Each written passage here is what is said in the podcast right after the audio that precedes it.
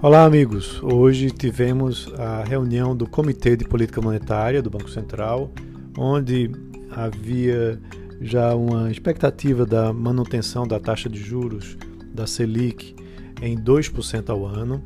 Porém, muitas pessoas, inclusive eu, querendo saber qual uh, o diagnóstico e prognóstico que o Banco Central, através do Copom, iria dar com relação à inflação. Né? A gente vê que no curto prazo a inflação está com um, uma elevação considerável.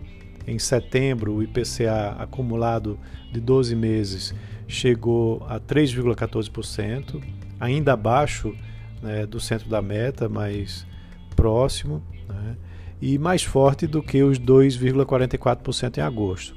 O IPCA 15 também né, chegou no montante é, elevado aí para o mês de outubro, né, de 0,94%, indicando que a inflação de outubro, a, o IPCA, quando virarmos o mês, provavelmente vai estar elevado também, certo? E fica aí a expectativa de como o Banco Central vai tratar né, aí de agora em diante esse cenário de pressão inflacionária, certo? Ah, no comunicado, o Banco Central é, destacou a alta da inflação, mas que segue apenas acompanhando, né? sendo que existem aí fatores de risco para ambas as direções, segundo o Banco Central. Então, o relatório do Copom diz que, apesar da pressão inflacionária mais forte no curto prazo, o comitê mantém um diagnóstico de que esse choque é temporário, mas monitora sua evolução com atenção.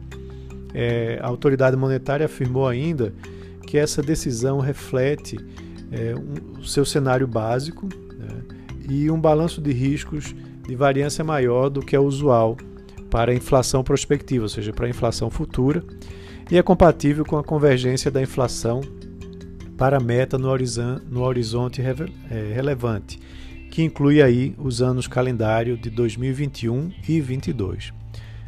Ah, além disso, o relatório diz que o Copom entende que a conjuntura econômica continua ainda a prescrever um estímulo monetário extraordinariamente elevado, ou seja, uma taxa de juros baixa como está, mas reconhece que devido a questões prudenciais e de estabilidade financeira, o espaço que remanesce para a utilização dessa política monetária, se houver, deve ser pequeno. Então, é, não, a porta não está fechada né, para, maior, para futuras reduções na Selic, mas se acontecer, vai ser num patamar muito pequeno.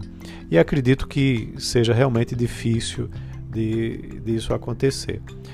Mas de todo jeito vamos acompanhar né, como que o Banco Central vai estar reportando né, em seus relatórios o, a sua visão com relação à inflação, é, o desempenho também da economia e, consequentemente, essa política monetária de uma manutenção dessa taxa de juros de 2% é, ou se teremos uma elevação aí no curto prazo, onde pelo relatório que eles apresentaram, muito provável que não. Então é isso, um abraço a todos e até amanhã.